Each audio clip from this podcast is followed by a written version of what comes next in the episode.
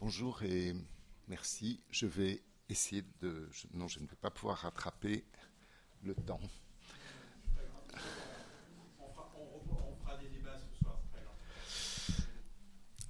Euh, tous les ans, à pareille époque, aux alentours de la mi-juin, euh, l'INP programmait dans le module droit du patrimoine une journée déontologie du métier de conservateur qui était animée par euh, juriste du, patrimoine, Marie Cornu, et qui invitait des conservateurs en poste à soumettre des études de cas à l'ensemble de la promotion. Les cas étaient dévoilés aux élèves conservateurs en tout début de matinée, un ou deux cas par spécialité. Euh, des petits groupes se constituaient autour de chacun et se répartissaient euh, le travail de recherche. Jusqu'à l'heure du déjeuner, j'ai mis recherche entre guillemets. Euh, on verra pourquoi. L'après-midi était consacré à un atelier collectif de restitution et de discussion qui évaluait les réponses et les solutions préconisées par chaque groupe. En vue de la journée de déontologie qui nous rassemble aujourd'hui, cet atelier n'a pas été maintenu dans le calendrier de la promotion. Mais j'y ai repensé à l'aune du titre que la direction de l'INP m'a suggéré pour cette intervention, la recherche des origines, enjeux liés, enjeux liés à la provenance des collections. L'exercice auquel les promotions précédentes étaient invitées à se livrer sur ces études de cas n'était évidemment pas de la recherche. On ne conduit pas une recherche sur euh, des cas complexes et on aboutit rarement à des résultats élaborés dans une recherche déployée dans la courte durée d'une matinée. C'était donc plutôt des esquisses de solutions, des orientations de traitement, des préconisations d'investigation complémentaires, des conduites professionnelles qui étaient mises à l'épreuve du discernement de vos prédécesseurs. Étant entendu que les questions soulevées par la provenance des objets de collection sollicités pour l'exercice avaient été identifiées et caractérisées grâce à des recherches accomplies ailleurs et suffisamment entamées en amont pour constituer des études de cas. La problématique générale des cas qui me furent demandés de soumettre chaque année émargeait au même profil, la consignation de l'entrée en collection muséale de telle œuvre ou de tel objet se révélait être erronée, lacunaire ou imprécise ou être insuffisamment documentée. Tant dans les conditions du moment de l'entrée d'une œuvre en collection publique que du point de vue de la traçabilité de son parcours antérieur, sans solution de continuité, de tels écueils ont pu survenir à n'importe quelle période de l'histoire des collections et dans n'importe quel musée. Mais ce fut depuis des œuvres sur lesquelles des spoliations nazies ont pesé ou des soupçons de spoliation nazie qu'il m'était demandé de tirer des études de cas. Je me suis attaché à sélectionner euh, du point de vue de ce moment très particulier et souvent très court qui est celui du passage qui vise à ce qu'un objet se retrouve inscrit sur un inventaire. Le dernier cas que je crois me souvenir avoir évoqué dans ces séances de l'INP est celui euh, de l'entrée en collection euh, de euh, trois peintures de Fedor Levenstein. Je ne sais pas si... Oui, vous arrivez à lire sur l'extrait de PV euh, du milieu de, cette, euh, de, ces trois documents. Ces trois documents m'ont été communiqués par euh, deux collègues de la, du service des musées de France, que je tiens à remercier pour l'occasion parce que c'est leur recherche opiniâtre qui a permis de débusquer cette, cette situation et qui sont Thierry Bajou et Alain Prévé. donc on lit très explicitement que le,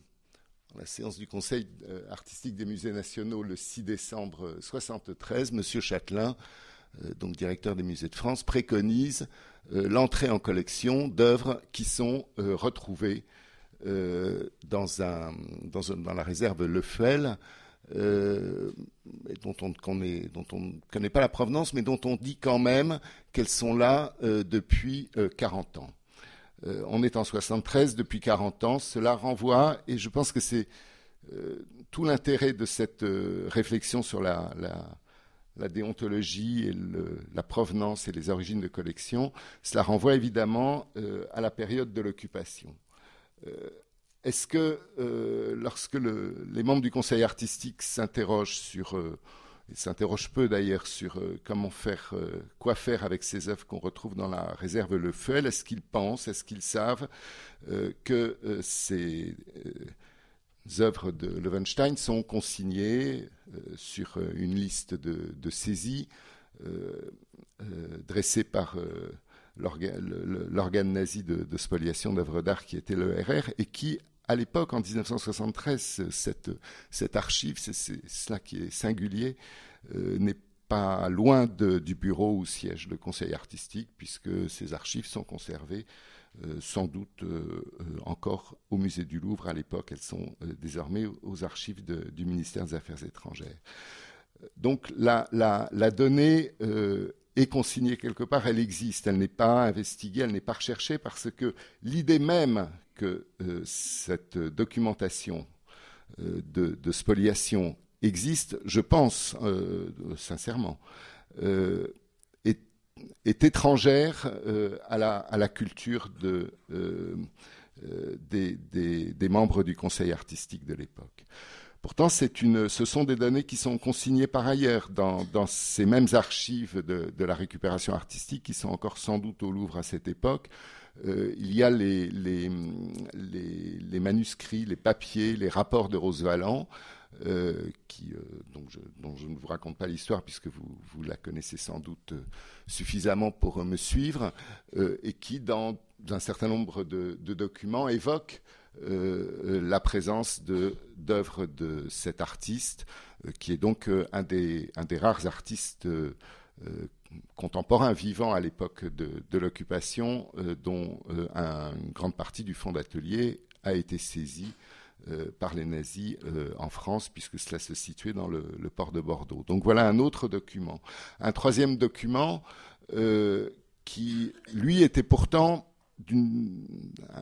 bénéficiait d'une certaine divulgation déjà en 1973, mais dans des conditions de reproduction qui, effectivement, euh, modère le, discernement qu'aurait pu avoir le conseil artistique de l'époque, c'est cette photo euh, que Rose Valland avait reproduit dans son livre, euh, qui est la photo de la salle des martyrs du jeu de paume, où l'on voit que un des tableaux de Levenstein est accroché. Et pour opérer cette, relation, j'en ai mis la photo telle qu'il existe tel qu'on peut le photographier aujourd'hui. Donc voilà ces, trois peintures de, de qui euh, euh, ont été retrouvées en 73 dans, une réserve du Louvre, avaient été euh, sans doute tout à fait négligées et ont cette particularité très très étrange d'être redevenues ou d'être devenues des MNR en 2011 euh, alors que euh, euh, ce statut aurait dû les toucher dès la fin des années 40, début des années 50. J'avais présenté ce, cas aux, élèves de l'INP l'année dernière, puisque au même moment s'ouvrait, se tenait au musée des beaux-arts de Bordeaux une petite exposition Levenstein qui avait été euh, imaginé par euh, la conseillère musée de la Drac Aquitaine, Florence Saragoza, et la, conservatrice du, musée des beaux-arts de Bordeaux, et qui était une exposition assez bouleversante, puisque elle permettait de faire, et c'est aussi toute l'ambiguïté de cette recherche sur, sur, sur certains artistes qui ont été, dont, l'activité euh, artistique a été pulvérisée par le nazisme, c'est que c'est une véritable pulvérisation et que donc on fait remonter, comme on dit, euh, des artistes qui euh, ont disparu complètement de l'histoire de l'art, ont été évacués par, par, la violence, par la violence nazie. C'est aussi une dimension sans doute déontologique de, notre métier que de concourir à cela. L'autre exemple que je voulais rapidement évoquer devant vous, donc on est, là dans un exemple de, consignation, de ce que j'appelle consignation un peu rapide, un peu, un peu euh, un, peu, un peu trop expéditive euh, d'une entrée en collection. L'autre exemple euh, est, du même, registre. Il porte sur une peinture de Max Pechstein qui est ici, au centre Pompidou, qui était d'ailleurs accrochée dans le, dans le précédent accrochage des collections modernes, qui euh, s'est terminé euh, il, y a, il y a un mois, qui s'appelait Modernité plurielle. Et vous, vous voyez donc ce, cette peinture de Pechstein euh, accrochée au cinquième étage.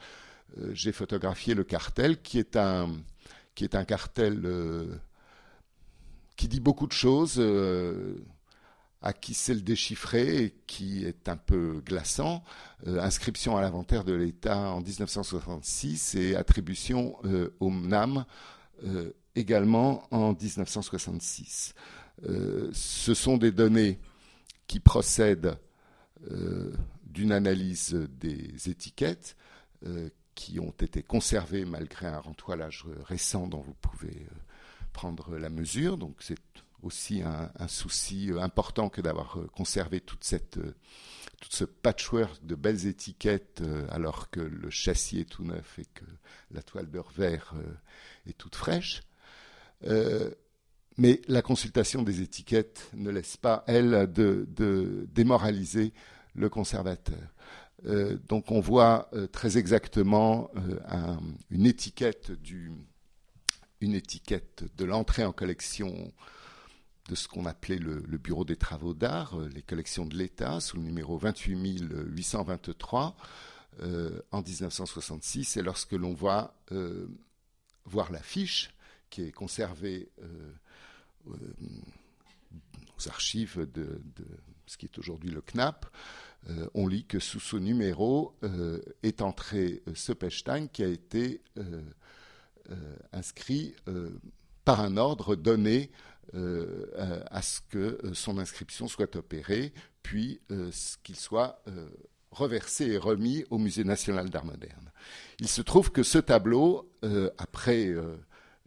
une, enquête qui a été conduite, enfin une enquête, une, recherche qui a été conduite, a été découvert dans les caves du Palais de Tokyo en 1966 par un collègue qui a été halluciné de trouver ce tableau dans une pile d'autres tableaux. Euh, sans étiquette, euh, enfin sans étiquette d'appartenance à, l'État, euh, et qu'il a suggéré, on est en 1966, qu'il soit intégré rapidement, qu'il ne pouvait pas traîner de la sorte dans, des réserves de collection publique sans disposer d'un statut qui, qui l'y autorise en quelque sorte, et qu'il devait donc être couché sur un inventaire d'une institution publique et que la, chose la plus simple, c'était de le faire passer par ce qu'on nous appelons aujourd'hui le FNAC, euh, et que le FNAC l'attribue ensuite euh, au Musée national d'art moderne. Euh, une procédure un peu expéditive là aussi, d'autant plus expéditive que la, simple consultation de toutes les autres étiquettes laisse à croire que euh, euh, ce tableau n'est pas arrivé, enfin que ce tableau a, eu une vie antérieure très, très chargée euh, avant de se retrouver dans les caves du palais de Tokyo. donc on le voit ici avec des, des, étiquettes très antérieures à la guerre, puisque ce tableau de, de Pechstein est un tableau du, début du XXe siècle, et on voit qu'il a été, va partir dans une exposition euh, d'art allemand euh, à Londres euh, et que cette exposition s'appelle Modern German Art et elle, se tient à la New Burlington Gallery et, le tableau est indiqué comme, comme appartenant à Monsieur Hugo Simon de Paris mais qui n'est pas Hugo Simon, qui est Hugo Simon, euh, qui est un Allemand anti-nazi, un important banquier réfugié à Paris dès le très peu de temps après l'arrivée des, nazis au pouvoir et qui a joué dans, dans, dans l'immigration allemande à Paris un, un rôle très important d'animation et de soutien à des réseaux de, d'aide euh, aux artistes et que euh, lui-même, grand collectionneur, a, euh, été à l'origine de la, de la souscription qui a permis à Otto Freundlich de, de, survivre jusqu'à jusqu'à ce qu'il soit arrêté. cette photographie de l'étiquette de que vous voyez à gauche a été prise. C'est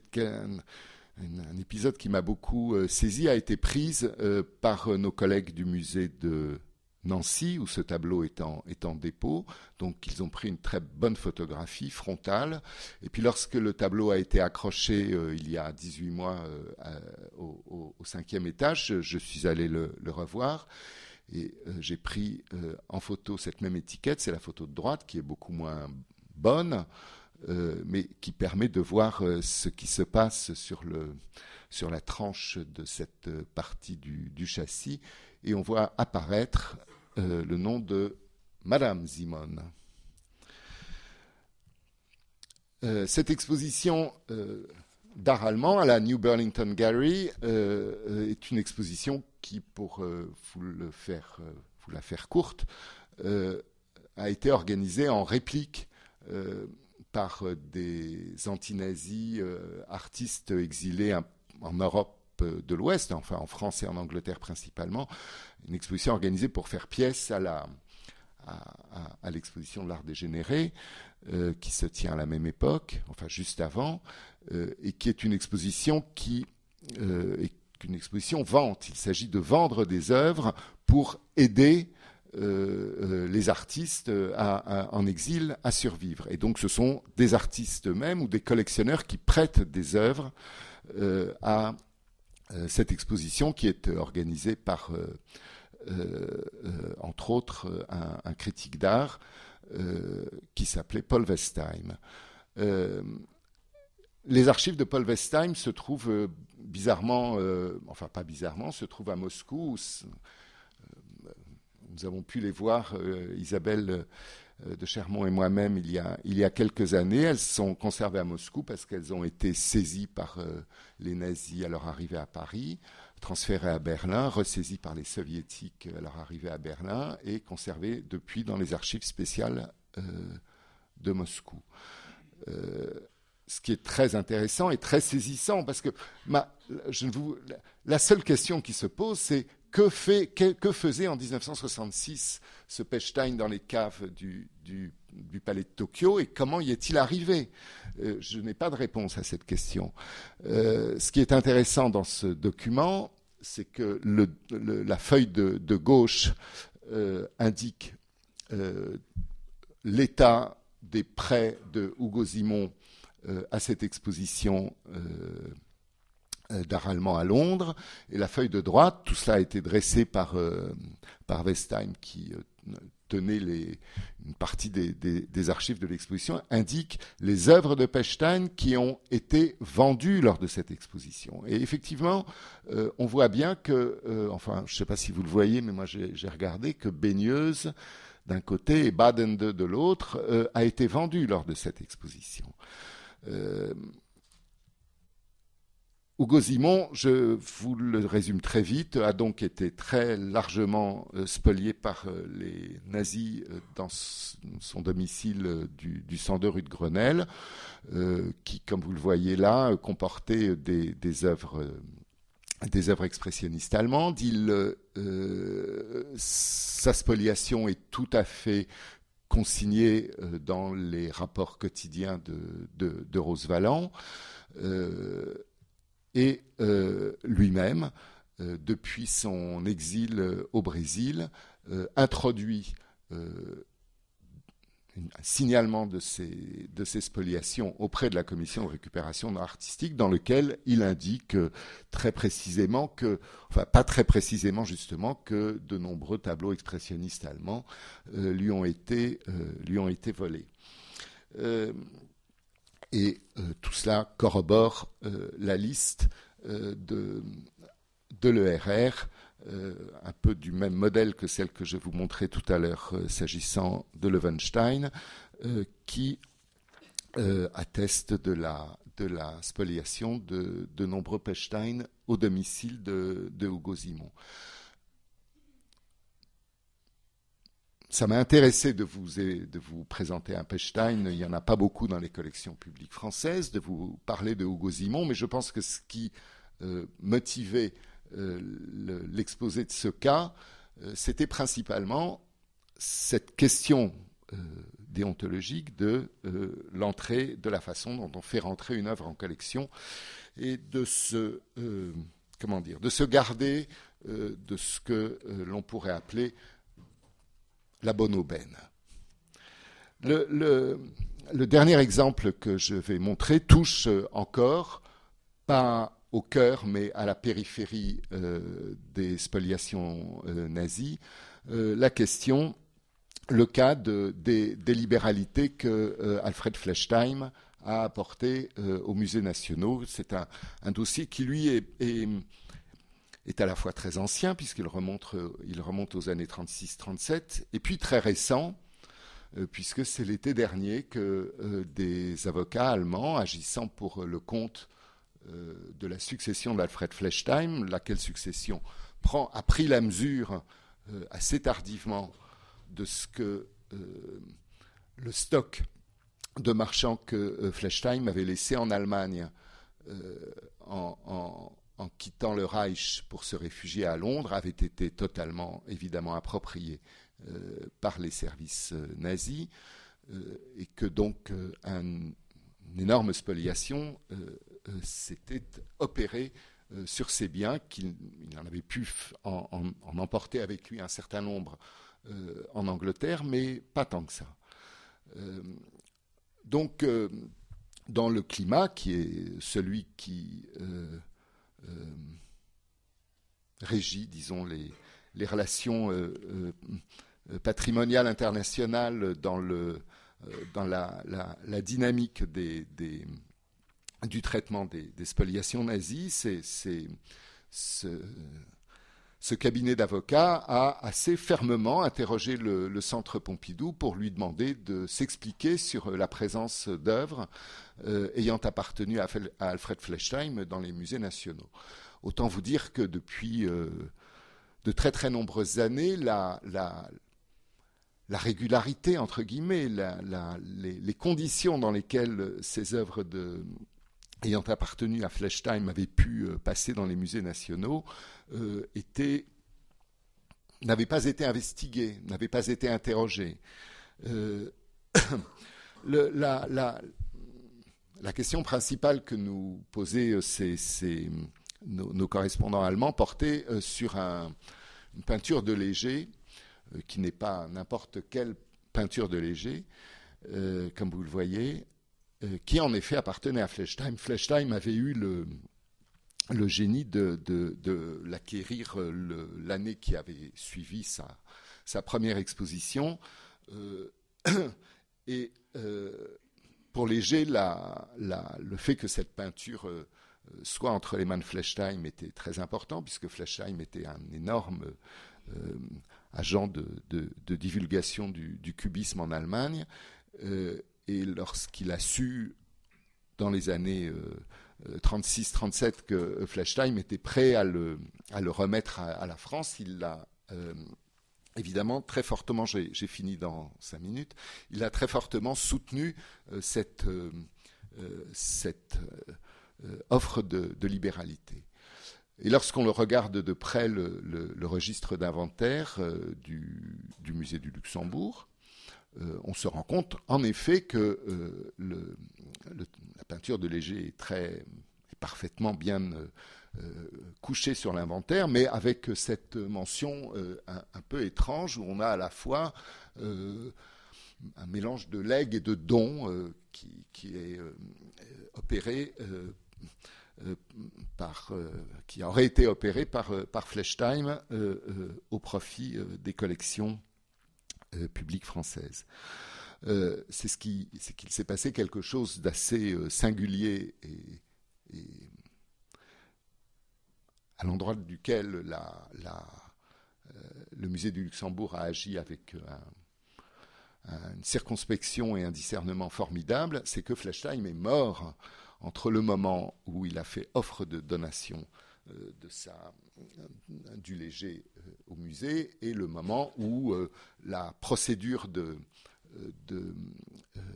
la procédure très administrative d'acquisition a pu être conclue.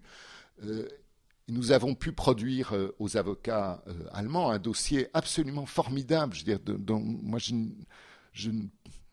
Enfin, je ne pouvais même pas, euh, on ne pouvait pas rêver meilleur dossier où toutes les étapes de la procédure avaient été parfaitement euh, suivies et dès que le décès de Flashtime est, est, revenu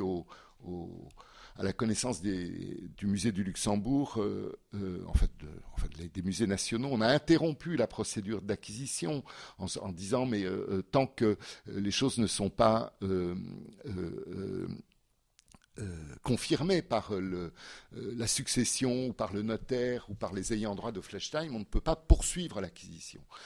Euh, et lorsque dans le document qui est, oui, qui est ici, qui provient des, avocats anglais de la succession de Flesheim, on nous a dit que, enfin, on a dit à nos, à nos prédécesseurs que euh, l'acquisition, que la donation, que le don était confirmé tel qu'il avait été exprimé en, février, euh, la procédure a repris et a abouti euh, à, cet arrêté qui est signé par Jean Zé, qui est pris à Rambouillet d'ailleurs. Toujours été un peu surpris de cela, et qui fait rentrer complètement la peinture de façon très régulière dans les, dans les collections. malheureusement, enfin malheureusement, euh, mais de façon intéressante pour notre propos d'aujourd'hui, euh, beaucoup d'autres libéralités de, de Fleischheim euh, ont, demi-douzaine d'autres ont, accompagné ou précédé, on ne sait pas très bien, celle, de ce, de léger, portant sur des œuvres qui ont rejoint, elles, le musée du jeu de paume, puisqu'elles étaient œuvres d'artistes non français, et là, euh, les, consignations à l'inventaire sont d'une beaucoup plus grande imprécision et ne sont surtout accompagnées d'aucune pièce. On ne dispose pas, euh, comme, on dispose pour le léger, d'une litanie de courriers, d'échanges, de, correspondances qui permettent euh, à, la, collection publique de disposer de titres, de documents qui peuvent attester de la, la parfaite euh, régularité de ces, de ces, de ces possessions. Donc les, les, conditions même matérielles, concrètes, euh, de, de l'arrivée de, de cette demi-douzaine de, tableaux à des dates différentes dans les collections du musée du jeu de paume, qui sont certaines, qui sont euh, euh, volontaires qui sont euh, euh, accomplis entre, oserais-je dire, adultes consentants, ça ne fait pas un pli, ne sont absolument pas opposables à des tiers. Et j'en veux aussi pour preuve, cette, parmi, parmi tous ces tableaux, il y a cette peinture de, Eugen Spiro, qui est bizarrement la seule à être signalée dans le, rapport annuel des, musées nationaux pour l'année 36-37, euh, euh, avec, une, euh, avec une assez belle faute d'orthographe qui est associée au nom du, du donateur. Et c'est la seule, alors que quand on regarde les, registres d'inventaire, on voit qu'il y a plusieurs œuvres qui sont dans cette situation-là, un Pasquine, un Lovis Corinthe, euh, des sculptures, etc. Pourquoi est-ce le, seul tableau qui, ressort du, euh, du, bilan annuel du musée du jeu de paume euh, Aucun document, aucune archive ne permet vraiment de façon très, assurée de, l'expliquer. Donc à travers ces trois exemples, et j'en ai quasiment terminé, ce n'est pas l'acte acquisitif au sens euh, administratif de la procédure que, je souhaitais illustrer. C'était plutôt le, c'était pas l'acte, c'était le passage à l'acte, c'est-à-dire l'impulsion euh, acquisitive euh, que je souhaitais interroger Et l'idée de, passage à l'acte et, d'impulsion acquisitive, même si le mot est un peu fort, ça renvoie à la notion de sujet, c'est-à-dire à, nous en tant que, en tant que agissant pour l'enrichissement des collections publiques. Le musée est une machine à faire passer des objets de la sphère privée au domaine public, mais c'est plus qu'un passage que nous opérons, c'est une, d'une certaine manière une, sorte d'inscription à perpétuité. il faut se garder euh, de la dérive euh, qui est combattue par euh, Habermas, que je connais mal, mais dont j'ai lu un peu quelques textes, qui certes dans le domaine des idées, des faits de société, des comportements,